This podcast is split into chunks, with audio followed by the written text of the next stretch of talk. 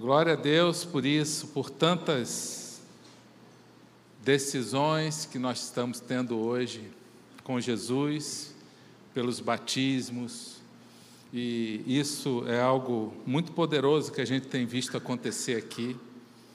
Vidas sendo transformadas, pessoas sendo curadas, e isso é graça de Deus. Graça de Deus sobre as nossas vidas e nós estamos felizes com o que Deus tem feito. E Ele quer fazer também grandes coisas na sua vida. Aquilo que Ele, lá no passado, que consta na palavra que Ele fez, Ele continua fazendo é, o mesmo hoje. A Bíblia diz em Hebreus 13, 8 que Ele é o mesmo ontem, hoje e sempre será. Ou seja, Deus não muda, Jesus não mudou, aquele mesmo Jesus que cura, que transforma, que liberta, que santifica, ele é o mesmo hoje. E ele nos convida a crer, a ter uma experiência, não uma experiência religiosa, não em busca de uma religião, não, porque eu tenho que seguir alguma coisa, não. Jesus não é um dos caminhos, ele é o caminho. João 14,6 fala que ele é o caminho, a verdade e a vida. Ninguém chega a Deus se não for por ele. Marcos 5, 25 a 34 tem a história de uma mulher. E essa mulher teve uma experiência com Jesus. Ela vinha de um grande sofrimento. E o tema dessa palavra será: Quem me tocou? Coloca, por favor, o tema. Isso. Quem me tocou? E Deus vai perguntar isso hoje no final para você. Quem me tocou? Jesus perguntou para essa mulher: Quem me tocou? Aliás, ele perguntou para a multidão. Multidão. E a pessoa, vários tocaram ele mas teve uma que tocou diferente. Não foi um toque físico, foi um toque de coração. E é assim que Deus quer que a gente toque Ele, com o nosso coração aberto, com o coração quebrantado. Eu vou ler o texto então.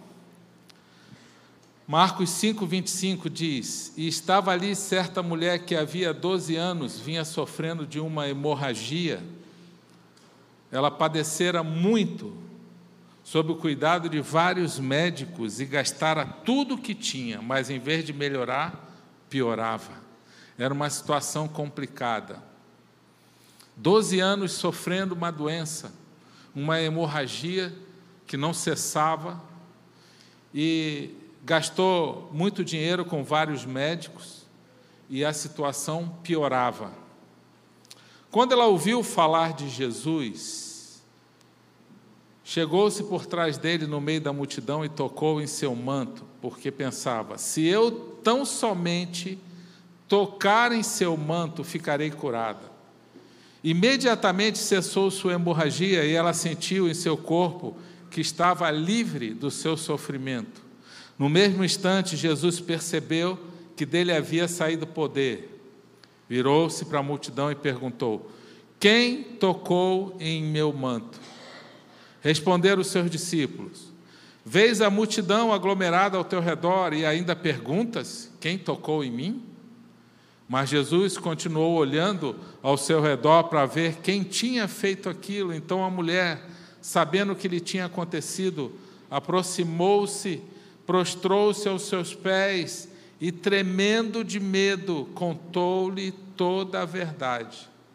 Então ele lhe disse: Filha, a sua fé a curou, vá em paz e fique livre do seu sofrimento. Que história fantástica. Nós cremos no Evangelho de poder, nós cremos no Evangelho onde é, o poder de Deus se manifesta. 1 Coríntios 4, 20 fala: o reino de Deus não consiste de palavras, mas de poder. O nosso evangelho não é só um evangelho de conhecimento, de informação, de aprendizado. mas é um evangelho de poder que transforma a vida, que faz milagres. Amém? Esse é o evangelho de Cristo. Jesus é, não foi até essa mulher, isso me chamou a atenção.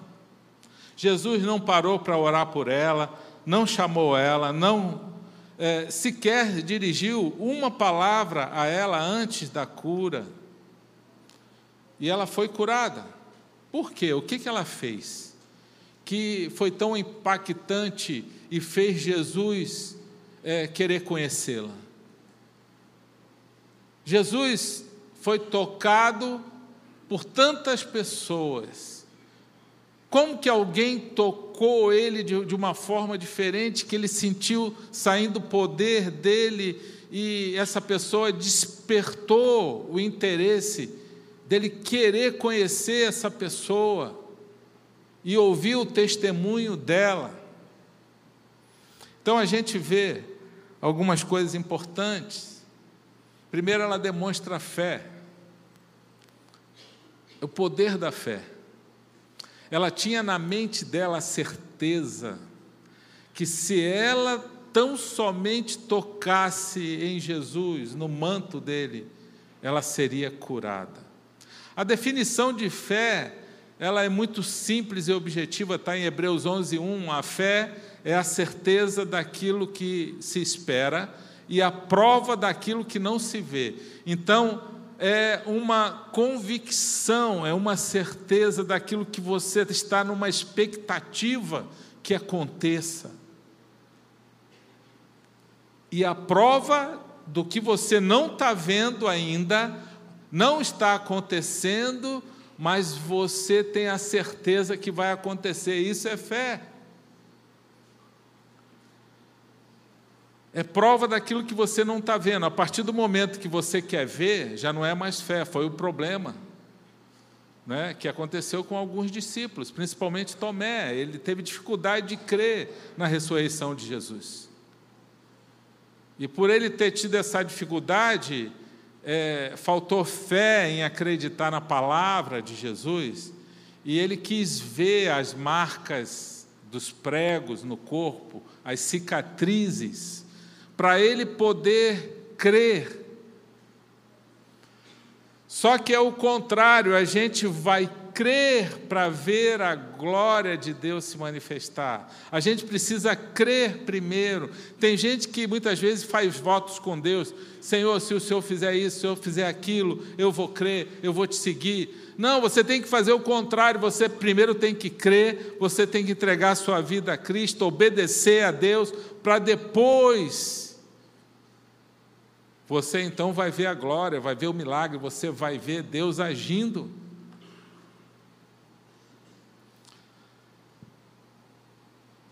Ela tinha uma certeza: se ela tocasse em Jesus, e ela foi ousada, a ousadia dela foi grande, porque ela era considerada uma mulher impura pela lei de Moisés. Em Levítico 15, 25 fala que a mulher, quando estava numa situação assim, de menstruação ou uma hemorragia, ela estava numa condição de impura. Ela tinha que passar por purificação depois de alguns dias de cessar a hemorragia, ela tinha que ser purificada, ela não podia sair de casa, ela não podia tocar em é, objetos, não podia tocar nas pessoas, era a lei de Moisés. Hoje, graças a Deus, depois que Jesus veio, a gente não está mais na velha aliança com a lei de Moisés, a gente está na nova aliança. Cristo é o tutor da lei hoje. Então, essa mulher estava ali, enfrentando uma multidão, Vários obstáculos ela teve que enfrentar, por causa da fé dela, ela conseguiu vencer os obstáculos. E ela tinha esse preconceito, ela tinha que vencer a própria lei de Moisés. Ela venceu a multidão, ela venceu a fraqueza dela uma fraqueza física, uma mulher 12 anos sangrando. Havia uma, uma debilidade física, uma fraqueza. Ela venceu isso, ela venceu o isolamento imposto pela lei de Moisés, ela venceu é, a própria dificuldade financeira, gastou tudo que tinha, não tinha mais nada. Ela podia estar numa cama chorando, depressiva, querendo morrer, não tem jeito para mim. Mas ela ouviu falar em Jesus, mas só que ela não ouviu só. Não adianta ouvir falar em Jesus e não fazer nada. Não adianta só ouvir que Deus cura, não, adianta só ouvir que Jesus liberta, não adianta nada ouvir que Jesus salva e a gente não fazer nada. Ela ouviu e ela tomou decisões e atitudes que levaram ela a experimentar o milagre. A minha pergunta é: se ela tivesse ficado em casa chorando, depressiva, com vontade de morrer, ela ia ter, teria sido curada? Sim ou não? Não. E é isso que acontece com muita gente. Porque o milagre que Deus faz é uma combinação do divino com o humano. Todo tempo é assim. A gente vê isso na Bíblia. Pode ter algum caso excepcional? Pode, mas em geral, Deus ele, ele responde à fé de uma pessoa. Ele não responde às necessidades de todo mundo. Se ele respondesse à necessidade de todo mundo, não haveria pobreza, violência, injustiça no mundo. Ele responde à fé das pessoas. Ele responde a um coração quebrantado, quando a pessoa está disposta a uma entrega a, a Jesus, a uma obediência e se humilhar e se entregar. Essa mulher fez exatamente isso, ela se humilhou. Ela tomou atitudes e quando Jesus toca nela, Jesus sente saindo poder do corpo dele. E ele pergunta: Quem me tocou? E os discípulos estranham, mas tem um monte de gente aqui. O senhor quer saber quem te tocou? É porque foi um toque diferente. Não foi só um toque físico, foi um toque de coração, foi um toque de fé, foi um toque de entrega. E hoje Jesus quer perguntar isso para você: quem me tocou dessa forma? E quando ele, alguém toca ele dessa forma, ele não resiste, ele quer conhecer. Ele quer esse testemunho. Ele quer, para a glória de Deus, que aquela pessoa testemunhe. Então Jesus pergunta: quem me tocou? Ele ficou esperando. E a mulher com medo tremendo, e aquele medo era por causa da situação dela. Uma situação excepcional, difícil, onde ela não podia sair de casa, ela tinha que estar isolada por causa da lei de Moisés, e um descumprimento da lei de Moisés era uma punição era o apedrejamento. E ela está ali correndo risco, e ela pergunta, é, é, é, Jesus pergunta, quem me tocou? E ela se humilha, o texto diz que ela se prostra diante de Jesus e ela conta toda a verdade. Que verdade foi essa? Ela conta a história dela. Isso significa que ela contou: olha, eu sei que eu estou errada, eu estou aqui, mas a lei de Moisés fala que eu tinha que estar no isolamento, mas eu estou sofrendo há 12 anos, eu não sei quantos anos você está lutando em alguma área da sua vida, esperando cura, vitória, seja lá o que for, um milagre financeiro, um milagre no relacionamento, de repente você está lutando com um filho, que você quer ver um milagre na vida desse filho. Eu não sei quanto tempo você está lutando com algo que você quer ver Deus agir, mas essa mulher estava há 12 anos e ela conta para Jesus, você precisa contar para Jesus isso. Você precisa, na sua oração, contar com Jesus, Ele quer ouvir de você. E ela conta toda a verdade e fala: Olha, eu já gastei meu dinheiro todo com médico, mas eu ouvi sobre o Senhor, o Senhor tem curado pessoas. E eu vim aqui, venci essa multidão, e, e, e eu pensei na minha mente: se eu somente tocar no seu manto, eu seria curado. E eu estou curado. Parou a hemorragia. E ela deu esse testemunho público de fé ali para todo mundo. E Jesus, ao invés de falar, mas você descumpriu a lei de Moisés, e você está errada, e você é isso, ele não faz nada disso.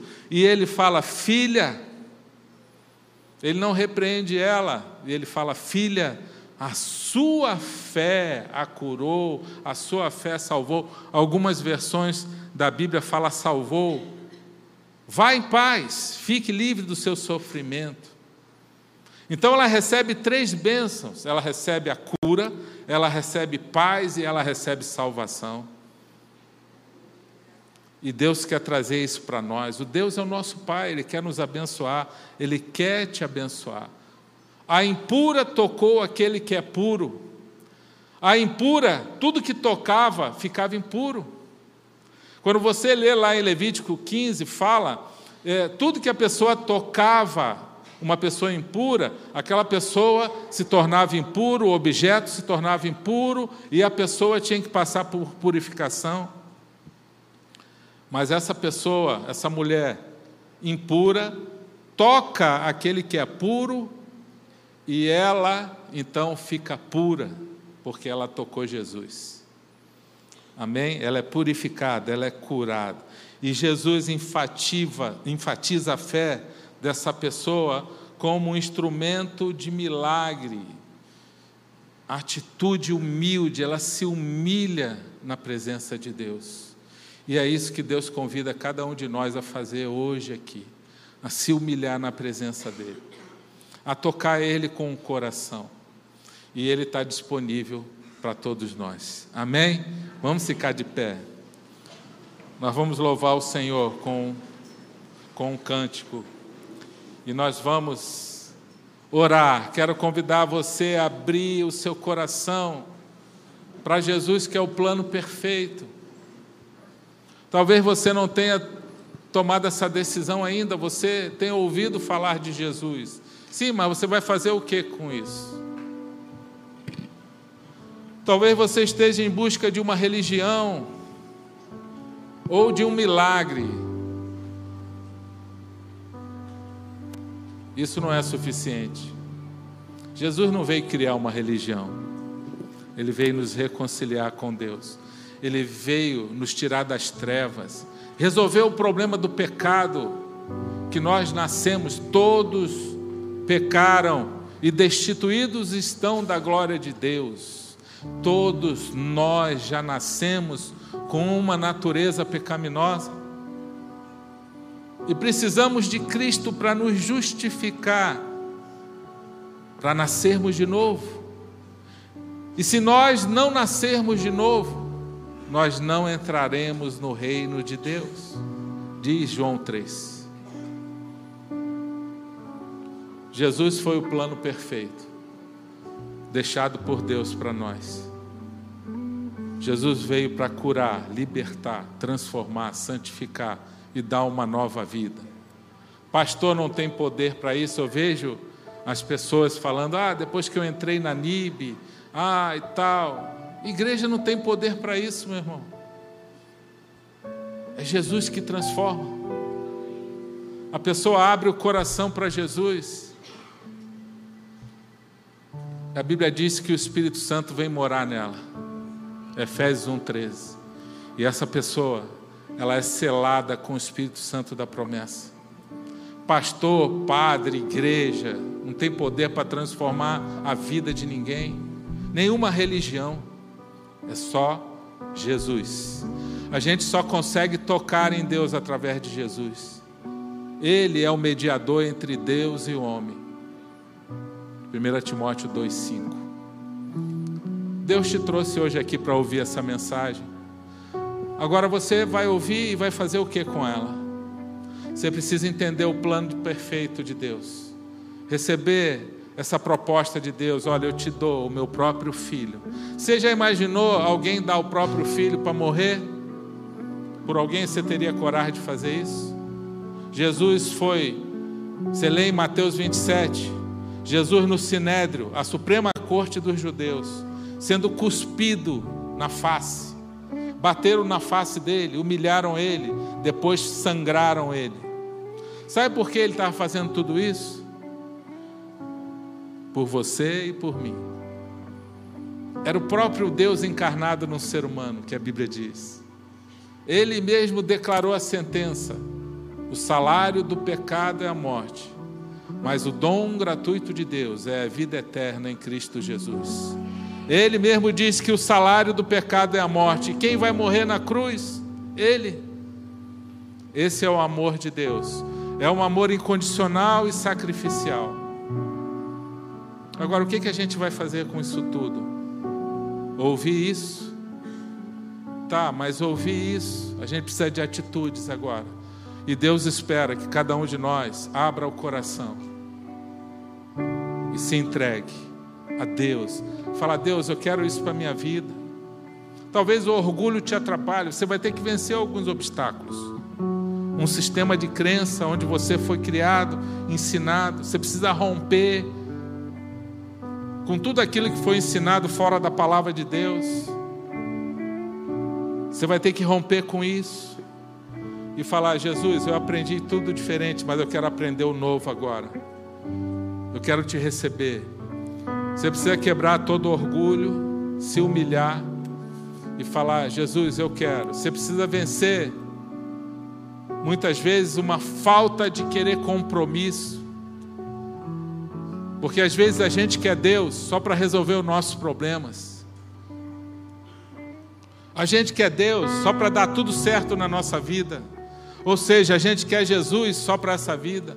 O apóstolo Paulo fala que aqueles que querem a Cristo somente para as coisas dessa vida são os mais medíocres das criaturas. Porque não entenderam que essa vida é muito curta, o tempo passa. Mas há uma vida eterna que Deus tem preparado para nós. O ser humano é eterno. Diga para o seu irmão: você é eterno. Você vai existir sempre. O nosso espírito nunca morre, essa matéria vai ficar, vai virar pó, que a Bíblia diz. Mas o espírito vai existir para sempre. E aqueles que se renderam a Cristo estarão na eternidade com o Pai e ele vai falar: Venha, filho bendito, para o reino que eu tenho preparado para você. Mas essa decisão é aqui. Não dá para decidir depois. É aqui na vida. A Bíblia diz que é aqui.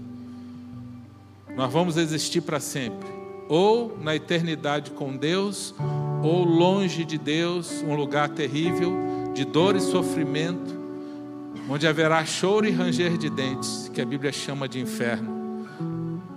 Só Jesus pode nos livrar do inferno, da condenação eterna. Só Ele pode nos justificar e nos dar acesso ao céu. Amém? É isso que Ele veio fazer. Ele fala: creia, tenha uma vida transformada. E enquanto a gente está aqui, ele nos chama a uma vida plena, uma vida abundante com Ele. Porque a gente ainda não está no céu, a gente está nessa vida, então a gente vai ter que buscar uma vida de santidade, uma vida abundante, uma vida de obediência a Deus, e a gente começa a ver milagre, e a vida com Cristo é emocionante. A gente começa a ser usado por Deus, ser luz na vida das pessoas. Você quer ser luz? Sim ou não? Você vai ser luz, onde você passar, você vai exalar a luz de Cristo. Outros vão ser iluminados através de você. Você vai abençoar vidas através do seu testemunho. Imagina a fé dessa mulher agora, que passou por essa experiência. Doze anos de sofrimento e o problema dela é transformado com um toque. Talvez hoje o seu toque com o seu coração possa ser a solução para aquilo que você tem buscado há tantos anos. Mas Deus quer enxergar o teu coração, não um relacionamento de interesse. Ou seja, eu quero Deus só para resolver os meus problemas. O Senhor conhece cada coração. Amém? Receba o plano perfeito. Vamos louvar.